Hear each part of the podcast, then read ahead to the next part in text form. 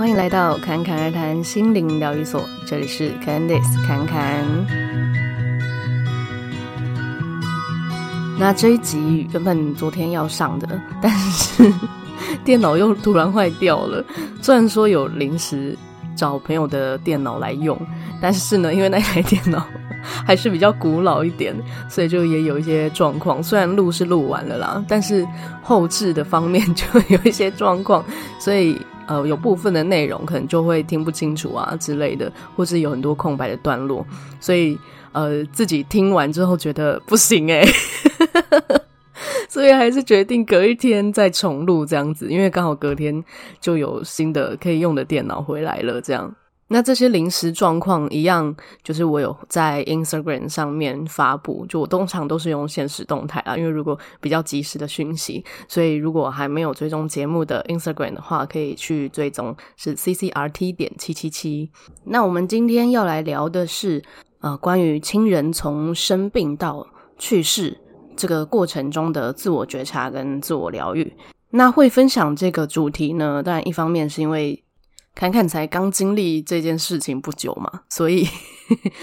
热腾腾的，还很清楚，就是那个时候的感受是什么，就赶快记录下来。那一方面是，呃，确实这个议题也蛮多人需要的，因为陆陆续续也有不少人跟我有聊过说，呃，关于亲人去世的一些遗憾，或者是过不去的一些感受。那又或者是有些人没有发现，原来是当时这些事件让他过不去，然后以至于现在，呃，可能在情绪上不知道，诶，为什么会突然有难过，或者说，诶，突然什么样的感觉卡住了之类的哦。那为了要让你们比较进入那个情境里面，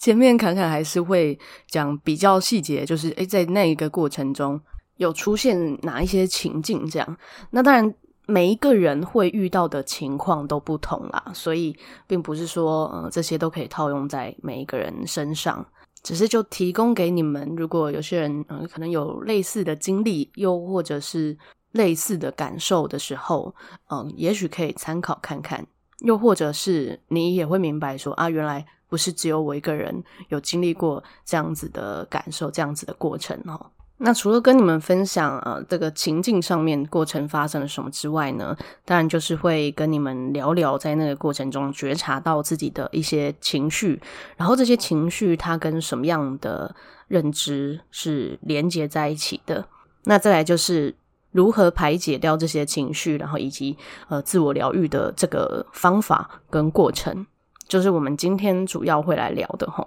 那当然，因为之前其实。我们多少都有聊过关于死亡这件事情，它不是一件坏事，因为每一个人都有自己的旅程，灵魂的旅程。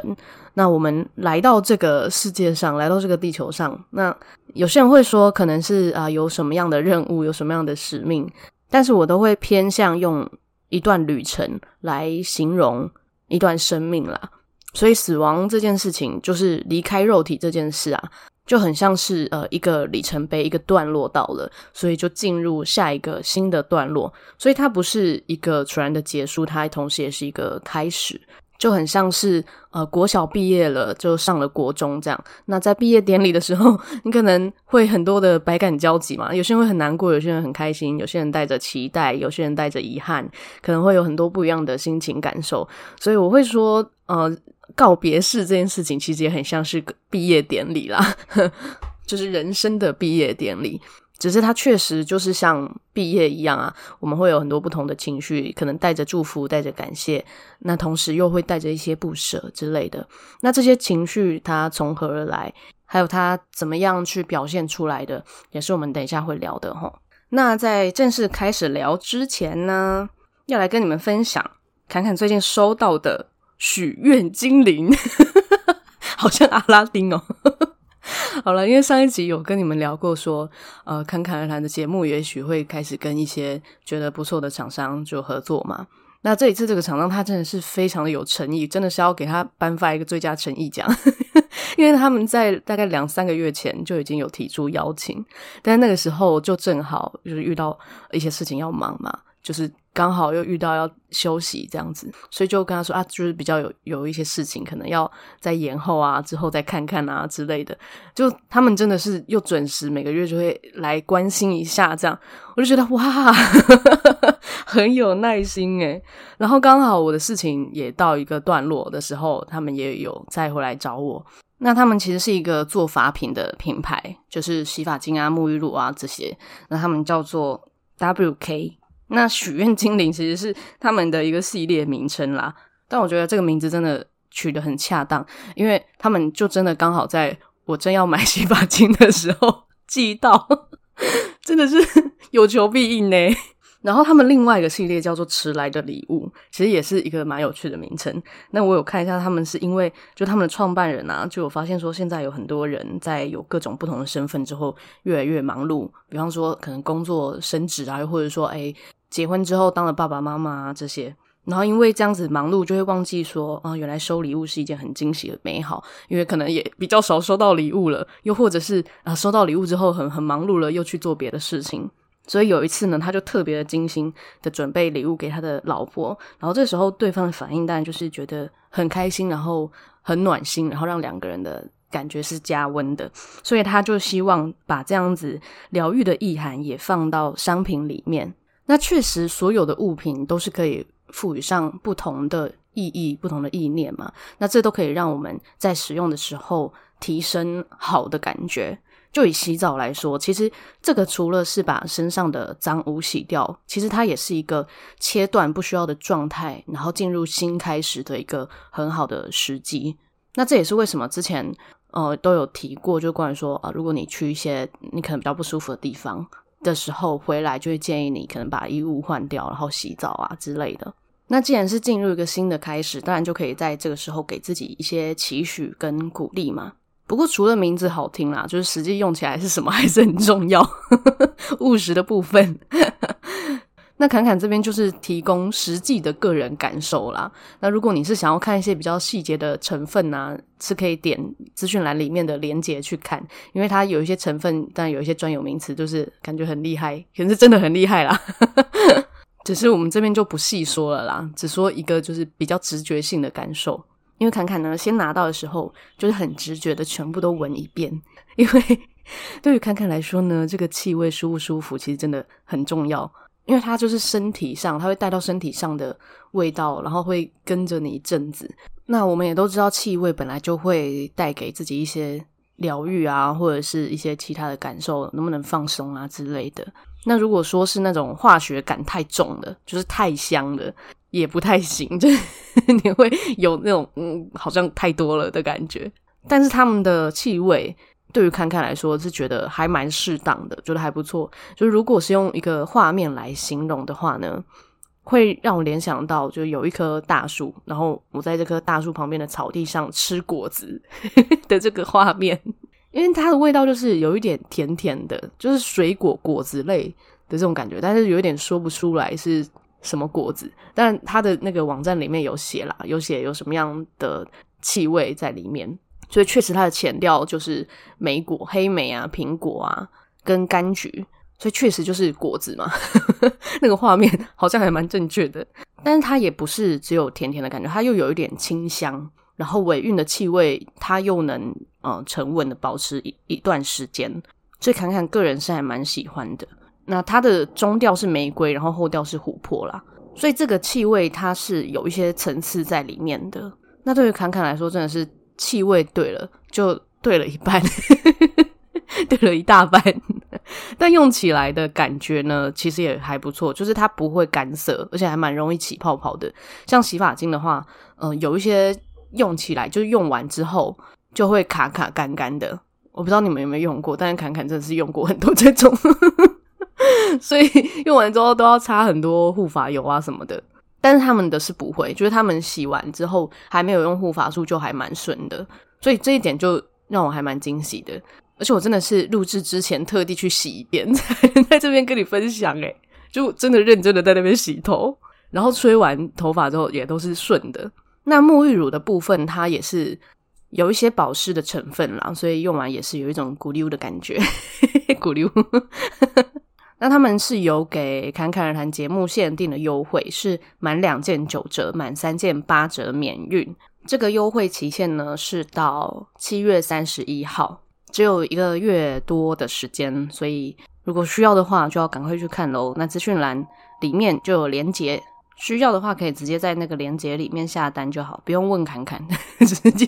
在那个连结去看就好了。好的，那现在我们就是要来正式的进入这一集的重点了。那首先就是跟你们聊呃关于妈妈生病到离世的这个过程嘛。那先简单讲一下，就是妈妈她本身呃就有很多的慢性疾病，就是包括糖尿病、高血压，还有她是正在洗肾这样子。那你们都知道，就有很多的慢性病，可能呃我们多少会有一些心理准备，但是不会知道是什么时候。那这个慢性疾病大概是最早的时候是从呃十大概十年前的糖尿病开始的。那如果我没有控制好的话，就可能会有其他衍生的并发症嘛。那在这个过程中，他其实也急诊过很多次，甚至是在这个最后一次的前两三个礼拜，也才刚送急诊。然后那一次也是 让我侃侃在家里，然后。他突然低血压、低血糖，然后整个就昏迷，这样子，就是有一点意识，但是又不太清楚，然后有一点萎靡掉这样子。那一次才刚送急诊，然后可是因为最主要是低血糖，所以吊完点滴，然后做完一些检查之后，就恢复蛮好的。但是最后一次呢，他送急诊的原因是之前都没有过的原因，就是脑中风。那脑中风通常也不太会有什么前兆，它可能就是突然的。但是在接到通知的那一天，其实就已经预想了，呃，所谓最糟的可能。那因为出血太多了，那当天就是先止血，然后隔天就是开刀这样。那开刀的时候，就是侃侃跟跟爸爸在外面等，就是等多久已经有一点不太记得了，可能两三个小时吧。然后在推进去手术之前呢，就是在推的那个过程，就我们有在旁边叫他，然后。他有突然有一个反应，就是他睁开了一只眼睛，那就一秒，然后就又没有了，这样。所以当时他应该是听得到的。所以对于侃侃来说，那个就是他真正的最后一面，就就是互相看得到彼此的，呃，用肉体看得到彼此的那个最后一面。那后面有很多的流程，我们都会一直说最后一面，最后一面。所以有时候侃侃会有跳出一个。心里想说：“哎、啊，不是，这是最后一餐，怎么又有最后一餐？”自己跳出了一个小剧场，这样。那是题外话啦。总之，那个时候手术是顺利的，但是在那之后就一样进江湖病房，然后观察他就是一直在重度昏迷，昏迷指数大概五到八之间。可是因为疫情的关系，我们也没办法去探病，所以就只能每天中午的时候。打电话给医院，然后让医生解释一下病情，就大概十分钟的时间这样。所以第一个礼拜就差不多是这样子的状态，就手术之后就一直重度昏迷，然后情况都差不多。那是差不多过了一个礼拜的时候呢，医生就有打来说要讨论拔管的这个问题。就是如果要拔管的话，之后我们打算怎么安排？那通常呢，选项就会是，呃，如果拔管之后他自己会呼吸，那就是自己呼吸嘛。那可是如果他卡痰了，或是呛到什么的，那是要再插回去吗？还是要气切呢？还是就不做这些侵入性的治疗，然后让他自然的离开呢？就。大概就是这样子的选项，我们那时候就要来讨论这个。那会讨论这个，其实基本上我们也都知道，其实就差不多了。那并没有说哪一个选项一定比较好，或是一定比较不好之类的。那都是看每一个人的感受跟考量。那我们一致都是认为，至少先排除气切。那原因是因为 我们就想，诶，如果是我们自己的话，又或者是我们去想，可能妈妈她的个性，她可能会选什么？就是如果醒来的话，她看到哦自己的喉咙就有个有个洞，她可能也会觉得怎么可以这样之类的。我们那时候是这样想。然后如果换角色想，如果是我们自己的话，可能也会不想。就如果是侃侃的话，可能会觉得啊，那为什么不让我直接换一个身体呢？因为离开就是离开，如果时候到了，就是时候到了。那不做侵入性的治疗，也不一定是这么完全的悲观。那如果他会自己呼吸，然后后面可以顺利的呃变成呃慢慢复健啊等等，那也没有不好嘛。所以当时侃侃在想的其实是什么叫做活着？如果你只是靠着仪器，然后能够呼吸的话，那这样子的活着的意义是什么？所以那个时候就在思考这件事情。那当然，这些结论是有跟呃相关的亲友，就是跟妈妈比较近的这些亲友们，就是共同讨论出来的。所以啊、呃，大家也都尊重我们这样子的想法跟决定。所以呢，一样是侃侃跟爸爸就去医院签同意书。那在签完同意书之后呢，那个护理师才说，呃，可以试训这样。就是护理师拿我们的一台手机进去，然后我们在外面连线跟妈妈视讯。那当然是护理师帮我们拿着，然后看这样子。那第一次视讯就是只有坎坎跟啊爸爸，因为临时不知道说原来可以这样嘛。但每一间医院不一样啦。之前有听说有一些医院是护理站会呃有放一台就专门给家属视讯用的手机，这样，所以家属就不用特地再去医院外面等。但因为疫情，可能有一些医院的措施就不一定这么的完整，又或者是说人手有时候也会比较忙碌，不一定有时间帮你拿着一台手机，或者是他们也没有手机架可以让手机直接放在那边嘛。那明显最有情绪的第一次，就是在签完同意书之后的视讯，因为那个时候真的会有一种画面上的冲击感，因为。他是手术是开脑部嘛，所以头发一定是剃掉了。但是上次已经有看过了，就是在手术刚出来的时候有稍微看到知道，但是还不习惯嘛，而且中间隔了一个礼拜，然后又有插管啊，其他的这样，那就是会觉得哇，他现在变得好脆弱，就是会有这种感觉，所以那个时候的情绪会有很多的心疼。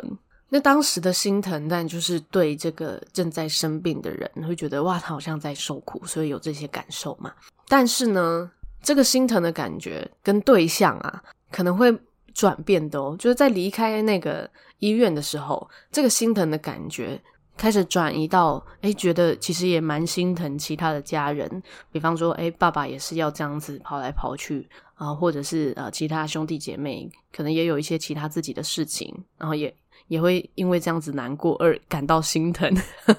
那到后面可能也会开始心疼自己，就是啊，自己这么难过，为他们难过，也可能为自己难过，也会开始心疼自己，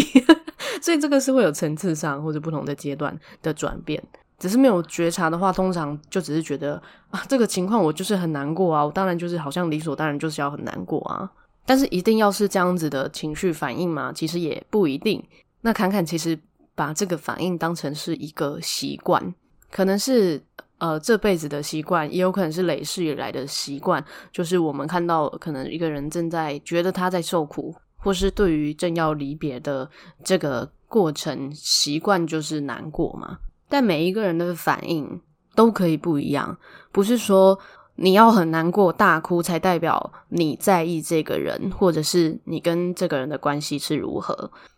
所以在这个过程，记得就不要去批判自己应该或者不应该要有什么样的反应哦。那在签完同意书之后啊，呃，医院每一天都会做呼吸的训练，就是要测试他能不能拔管。就如果他可以自主呼吸的话，才能拔管嘛，不然等于拔掉他就离开了。那在第二个礼拜，原本他的呼吸测试都是有通过的，而且他的手脚也都还会动哦，但是是无意识的。动这样子，就本能反应的动，然后一样是重度昏迷，就是也是在五到八之间来来回回这样。那那个时候原本就是预计第二个礼拜，就是周六的时候要做拔管的动作，但是呢，他就在周五的晚上突然不会自主呼吸了，就是原本呼吸训练都是 OK 的，但是到礼拜五晚上他就突然不会了，所以等于如果礼拜六我们拔管，那他就是离开了，所以这个时候。医生要我们讨论的就是另外一件事情了，那就是什么时候要拔管。就原本预计的那个礼拜六，可能就已经就不算数了。就我们要决定什么时候，呃，其实就是什么时候让他离开这样。那这个一样是要签同意书，就是最后一张同意书了。那这个一样就是侃侃跟啊爸爸去签这个同意书。那最后我们就是决定在。呃，再过三天之后，就是在下一个的礼拜二，就也就是他从急诊到最后的两整整两个礼拜。然后那一天呢，就我们是一早就都去医院嘛。然后在拔管前呢，我们是可以进去看他的最后一面的，就是终于可以看到他的尸体，因为前面都是用视讯嘛。啊，所以这段时间就因为疫情的关系啊，如果这时候你的家人有生病啊，或是一些状况的话，确实会比较辛苦一点。那在看到实体就是站在他的病床旁边的时候，那一开始一样，就跟刚视讯的时候会有一突然一个冲击这样子，因为第一次看到他在你的面前是这个样子，所以也一样诶，突然就会有诶难过啊心疼的感觉，但是这个感觉也不久，大概就是一两分钟，有没有觉得太快？就大概一两分钟，然后就马上意识到说，现在其实是一个。属于他非常神圣的一刻，就是待会他就要从这个身体毕业了，他就要离开这个他用了几十年的身体，然后继续他的新的旅程。所以能够完整的参与这整个过程，其实是非常嗯荣幸的事。这其实也是一种礼物，就是我们可以陪伴着他，真的这样子走过最后一程。所以当意识到这件事情的时候啊，侃侃当时就啊、马上先稳住自己的状态，因为我们无论是要祝福别人，还是要给别人能量啊等等任何的引导，我们自己先稳定下来是最首要的事情。所以当时侃侃就马上先稳住自己的呼吸，先觉察着自己的呼吸，然后再随着呼吸慢慢的去让妈妈知道说，你可以安心了，你可以放心了，然后你可以随着你想要的路去走了。那因为妈妈她生前就是一个非常的虔诚的人，就是她是呃。信仰是观世音菩萨，然后他真的是非常的虔诚，然后呃又有又很善良，就是他常常会说什么佛祖要给我开智慧之类的。但是每一个人的时机确实不同了，你也不能呃突然就说哦你要灌输他什么。但是呢，我们真的都全然的相信，像他这么足够的虔诚跟善良，他离开之后一定是去到一个很好的地方，然后甚至就是所谓的跟着菩萨修行这样。那那时候的就是引导他，你可以好好的休息，好好的修行。休息其实就是修行的一种嘛，所以其实也没有说太多什么样的话，比较多的就是引导他可以好好的放心、安心的去走自己的路，这样子。那我知道有些人在这个阶段可能会非常的不舍，甚至会说：“你怎么可以就这样子离开？嗯，你怎么不赶快睁开眼睛之类的？”那我们就知道，其实有时候到这个阶段，放不下的不是正在生病的那个人，而是呃还好好的人。不过一个人要能够离开，其实真的也是要他愿意放下。所以当时的感受，其实也是觉得，呃，因为妈妈她生前其实算是一个蛮执着的人，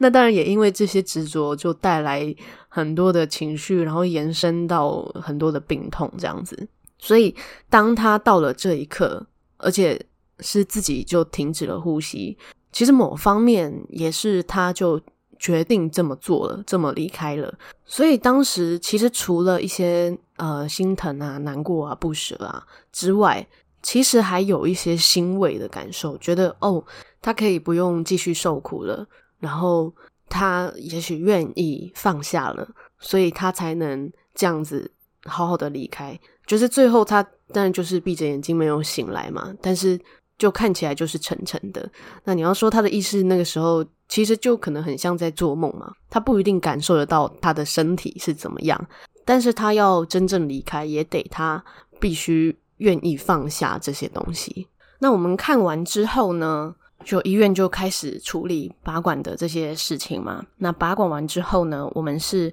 有决定要让他先回家绕一绕。然后再接手给呃葬仪社这样子，就是不是直接送过去。那在这个路上呢，就是用救护车载嘛，然后也是侃侃跟爸爸在他的旁边。然后其实这个过程中反而是蛮安然的状态，就像刚才说的，嗯、呃，这个就是一个神圣的时刻。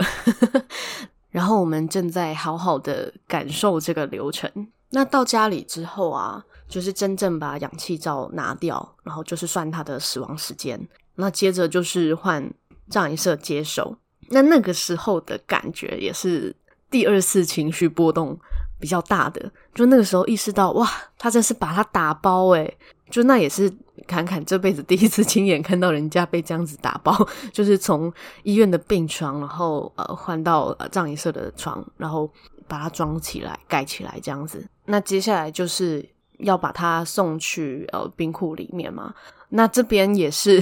侃侃跟车过去，因为家里要设灵堂啊什么的，然后其他人要负责其他的事情，所以就也是侃侃陪伴着过去。那在这一段路是真的是算是情绪波动最有感觉的，就发现啊，他真的这个身体就已经凋零了，然后他没有办法再用这个这个形式，这个身体的形式跟我们互动了。这样，那进入冰柜。之前呢，就是他们还是会再打开一下，然后让我们确认是不是就是他没错。那基本上是不太会有错啊。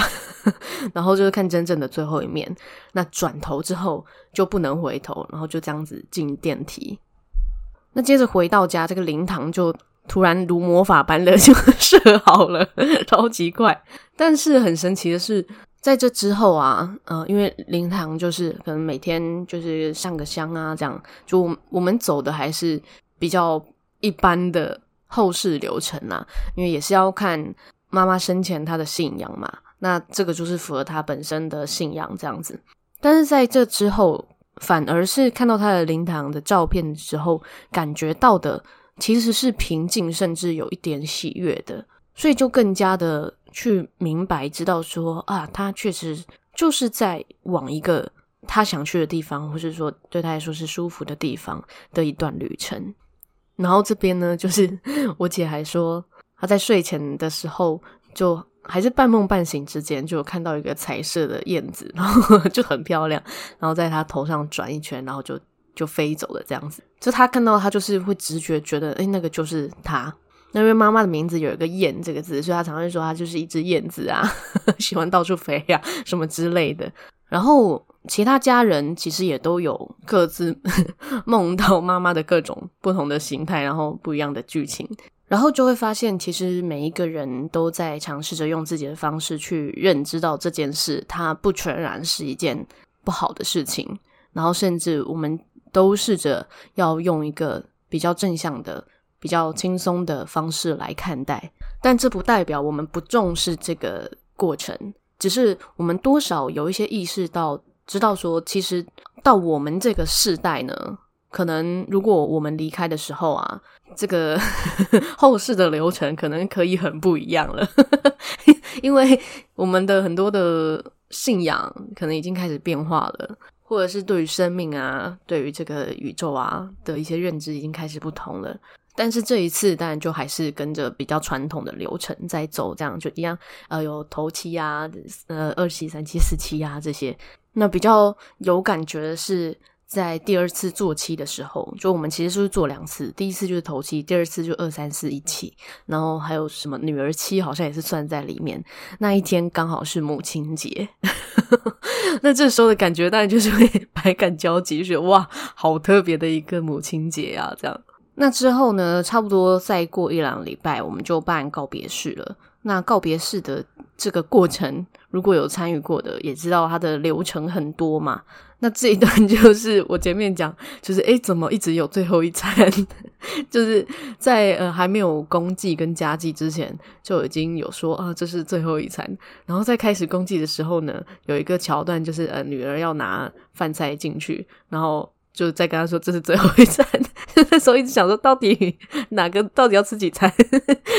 那在这个过程中，当然不免因为整个集体的场域，然后还再加上呃身份连结的关系嘛，还是会有不舍得或是难过的心情。但是有发现这个难过，它不全然是自己的，它可能就是也会连接到其他人的，就会发现说啊，有些人他好像。嗯，因为自己的一些身份，然后会忍住一些悲伤。就当侃侃发现，诶，身边的这个人他正在强忍着的时候，就会很想要帮他宣泄。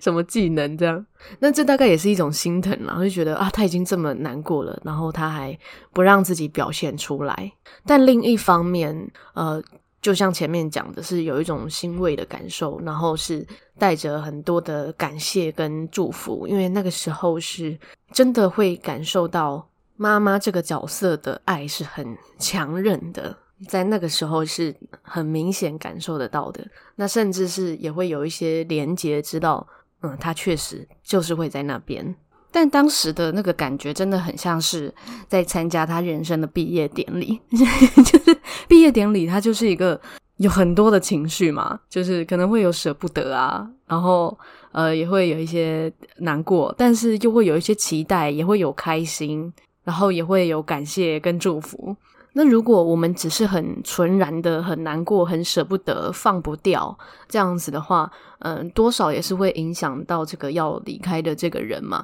但是如果我们又没有任何的感觉，然后一直说啊，你快走，你快走吧，这样，对方也会觉得，诶，是不是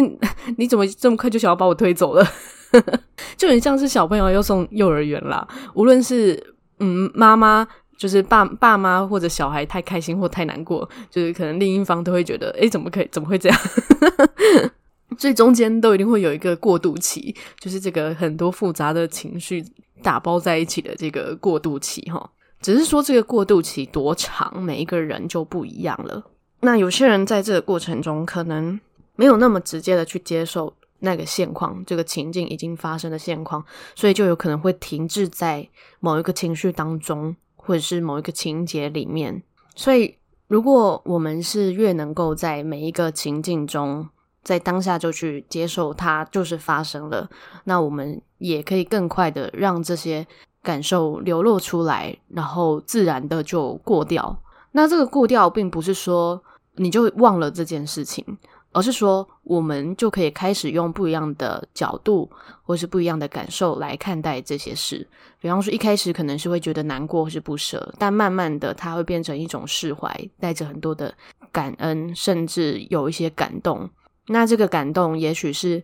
呃，对于呃理解说，哦，这个这个对象他真的走完了自己的旅程，就是真的毕业了嘛？他完成了他的呃他的课题、他的课业、他的。无论你用如何形容都可以，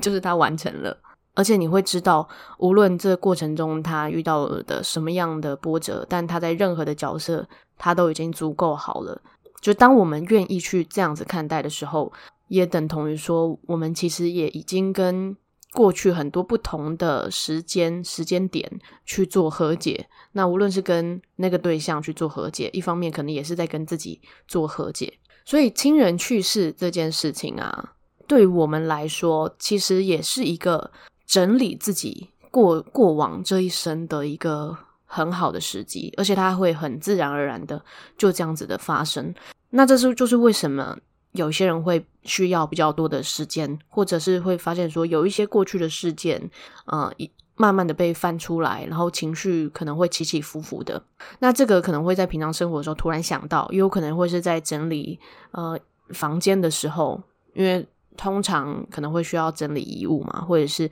需要把，嗯，像妈妈嘛，我们就需要去把她的房间整理完。那在整理的过程中，就会发现很多自己从小到大，然后被妈妈保留的东西呀，或者是自己借放在那边放到忘记的东西呀。又或者是从妈妈以前到现在的一些衣服啊、用品啊，会联想到很多的记忆。那这个时候可能就会发现到一些，呃，原来过去有哪一些是自己没过去的坎，或者是，诶，原来自己已经不在意这些事情了。所以亲人去世的这个事件，对于很多人来说，其实不光是离开的那个人是一个新的阶段，对于我们来说，其实也是一个新的阶段，因为等于你。要整个重新的去检视，然后去更新自己，所以他这个阵阵痛期呢，就是跟我们是有多么的诚实看待自己，面对自己，还有拿出多少的勇气来看待的吼。那当然还有跟就是过去有多少的 需要自我和解的这些阶段是有关系的吼。如果我们过往就是一个很压抑的人，那这时候可能要一次爆发一次清理，当然就会需要更多的时间啦。那如果嗯，你是一个呃，在在平常就会去处理，就会去排解的人，那当然需要的时间就会相对比较短一点。但是不要去跟任何人去比较，说我要什么时候走出来，或者什么时候才能不被这件事情所影响。当然，我们也不要刻意的沉溺在这个里面，因为有些人会用这些方式来表达怀念。只是侃侃个人会比较不建议用这样子的方式怀念啦。那讲到这个怀念呢，有些人会不自觉的用不一样的方式去表现，比方说在自己的性格上，或是在一些思想上，会不自觉的更复制这个亲人。就可能当这个亲人还在的时候，可能会觉得诶，自己也没有那么像他，甚至有一点对立，可能还会刻意的想要跟他不一样。但是当他离开之后，却不知不觉发现说，诶，自己有一些想法，怎么好像会让我想到他？那这个都是属于呃一种怀念的表现，因为我们不希望它就真的消失，那它就有可能会体现在我们自己身上，就是让那个人的习气复制到自己身上。但是呢，这件事情呢，就是有好有坏，就要看那个习气是不是你想要的。如果不是的话，我们可以把它放下，就像断舍离物品一样，我们去意识到说这个。不是我们需要的东西，然后这个也不是全然的他。比方说，啊，妈妈很固执，好了，就发现，诶，怎么好像我也开始在一些奇怪的小事 开始执着起来，然后这个就会让我联想到妈妈。那这个时候就可以跟自己说，啊，他现在已经进入了另外一个阶段了，那我也不需要这个习气了。那我现在愿意放下这样子的习气，就是这么的简单。那这边也还有一个很大的重点，就是呃，我们要了解每一个生命都有自己的旅程。那当然，我们的亲人也有他们自己的灵魂旅程。我们要允许他有他自己的旅程，我们才能去做到这个切割。然后我们知道说他可以走他的路，不去抓取什么。而且，其实对于亲人来说，呃，尤其是父母，就如果我们能够好好的生活，然后。忠实的成为自己的模样，对于他们来说，其实就是一件非常好的，嗯，你要说成绩单吗？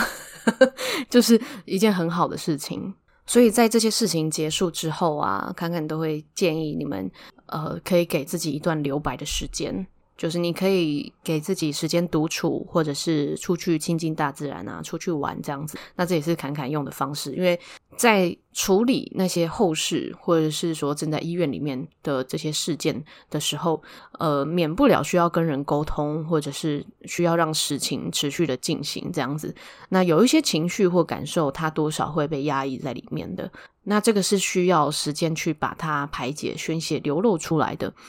那无论你是用哭的、用笑的、用叫的、用唱的，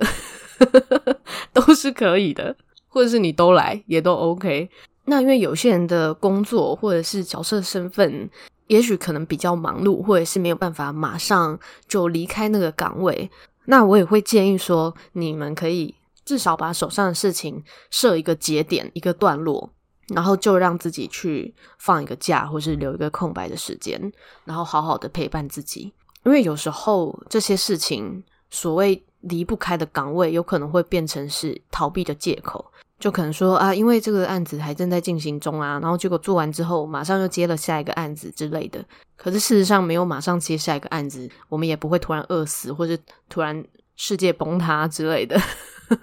那在跟自己独处的这一段时间呢、啊，侃侃用的呃梳理自己、自我疗愈的方式呢，呃比较多，觉得。最简单有用的一样还是自由书写跟关照呼吸，但还有一些切断连接的暗示语。这样，那在身体感受上呢，呃，就是可以多关照心轮跟脐轮，因为在这个过程中啊，其实就有发现最明显有感受的就是心轮，那再就是脐轮。那心轮我们都知道它是跟人跟人之间的连接是有关系的嘛。那再加上妈妈，她代表的很多都是跟爱有关系，那它就是跟心轮还有连接啊。那我们刚才有讲到了一个词，就是心疼。我们会觉得心疼好像是一个情绪，可是当它比较强烈的时候，它真的就是会有身体上的心疼，就真的会有点小小的心痛的感觉耶。那当然，这个是要说很微小。如果你已经痛到就是无法呼吸，或者是觉得闷到 没有办法的话，那当然是特殊的情况啦。只是我们现在在讲的是说，我们的情绪它跟呃能量啊，跟身体都是连接在一起的。所以有时候我们用一个词来形容一个情绪，它其实如果严重的话，它确实就是会影响到身体的感受哦。那或者是有一些人可能会在亲人去世的时候，会形容说好像心被掏空了。那其实也是这种感觉，就是我们的心轮的能量是变弱了。那补充心轮的能量，一个最简单的方法就是呼吸。不要觉得呼吸是一件日常到不行的事情哦，就是很多人会忽略，就甚至连自己不自觉的会憋气或是吸得很短都没有发现。那这边可以再讲一个小故事，就是 在呃妈妈要离开的那几天，就我跟另一半在房间睡觉，然后就觉得很热很闷。那可是平常呢，就是侃侃的另一半其实是比较怕热的，可是他都不觉得，他就觉得哪有热哪有闷，然后我就一直在开电风扇，然后一直在那边瞧，他就说又没今天又没有很热，然后我就一直觉得很闷，我就觉得空气不流通啊什么的很闷啊这样，他就说今天哪有闷啊，是你自己心里闷吧，你才觉得闷，我就突然意识到，哇，他是说了什么有哲理的话，确实真的是这样诶因为我就静下来感受啊，对，真的是在内在的状态下，确实有一种好像被什么闷住的这种感觉。那它很自然的也会展现到我们对于环境的感受嘛。那当然，空气流通是有助于这件事情，可是更重要的是我们内在的这个状态要打开来。所以在这个过程的心轮的疗愈就真的比较重要。那除了可以多留意呼吸之外，多亲近大自然啊，然后多看呃绿色植物啊，接近山里，就是去爬山啊等等的，都会有很好的帮助。那再来就是脐轮，因为脐轮是跟一些嗯、被压抑住的悲伤情绪是很有关系的，所以有些人可能会觉得腹部比较闷闷的，那这个尤其女生会更明显。那对于侃侃来说，疏通。脐轮最简单有效的方式就是尽情的哭跟笑，就是忠于你的情绪，然后允许情绪。对于有些人来说，可能有一点抽象。那但是其实就是我们感受到啊，我现在想哭，我就哭；我现在想笑，我就笑。我去，我不去批判或是给这些情绪贴标签，因为有些人可能会对于负面情绪。悲伤啊，或是哭泣啊，可能会觉得啊，这是一个脆弱的行为，或者说我要扛下什么样的责任，所以我不可以倒下之类的，所以就不允许自己哭，或者不允许自己是某些状态。所以如果你发现你有这样子的倾向的话，先告诉自己这是可以的，情绪它会来就是会走，这个之前有讲过。我们越去允许它，它就会越顺畅的离开；我们越不允许它，它就卡在那边越久。然后越积越多，然后到最后会突然也不知道自己是什么样的状态。只是说，呃，在这个过程中，但情绪上会有比较明显的起伏。那可以先跟身边的人预告一下，让他知道说，这段时间你正在关照自己的感受，然后你希望这些感受是呃可以被流露出来的。当然，不要夸张到说，呃，你要去丢东西啊，伤害到别人或者伤害到自己。那这个就是有。有点过头了，就是你要意识到自己是不是有沉浸在这里面。我们只是要让它流过，我们并没有要抓取这些情绪。但是这是很细微的不同啦。不过我想，如果你是很诚实的面对自己的感受的时候，其实是可以分辨这个差异的。那对于脐轮来说，比较好的疗愈，在日常比较简单的，就是多喝水啊，然后多泡澡。多补充水分啊，看个海呀、这一类的，然后去溪流泡泡脚啊之类的，都对脐轮很有帮助哈。那刚才侃侃有讲到自由书写也很有帮助。那通常自由书写会是在觉得比较多担忧或是焦虑，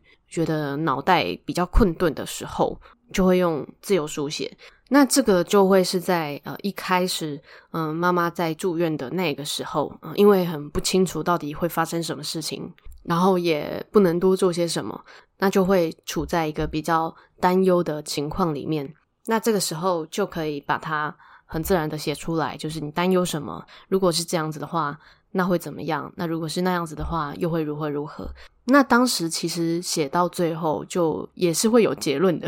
或是在这个过程中，这个担忧它就很自然的被释放、被转换，因为就发现说，呃，无论是好转还是他就这样子离开，那就是属于他的生命的旅程啊。然后我们不需要去把任何的过程贴上好或不好的标签。所以简单来说，就是。去相信生命本身，它就是一个礼物，而且会持续的带来不一样的礼物，无论它是什么样的形式。那这个也是一个练习信任生命的一个过程。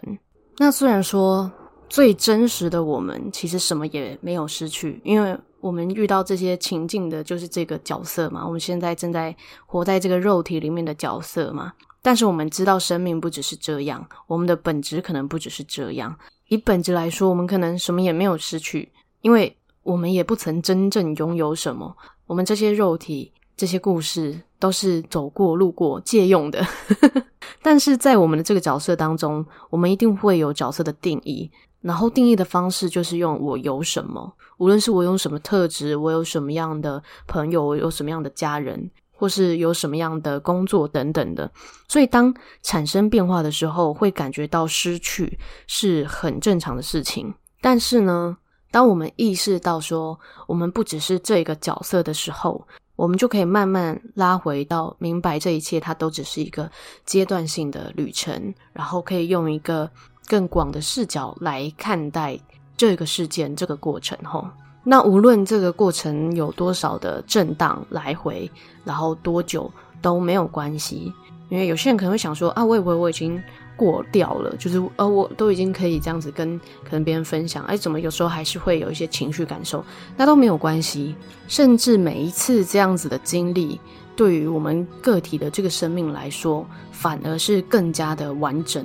因为这个过程我们其实获得了很多的养分。然后很多的发现，包括发现说，原来这一生，嗯、你跟这个人的互动，又或者说这一生你自己的不同阶段，原来是如何？你可以去做很多的和解，去释放很多的遗憾，去说很多的感谢。那这个就是在完整我们生命的一个很重要的过程哦。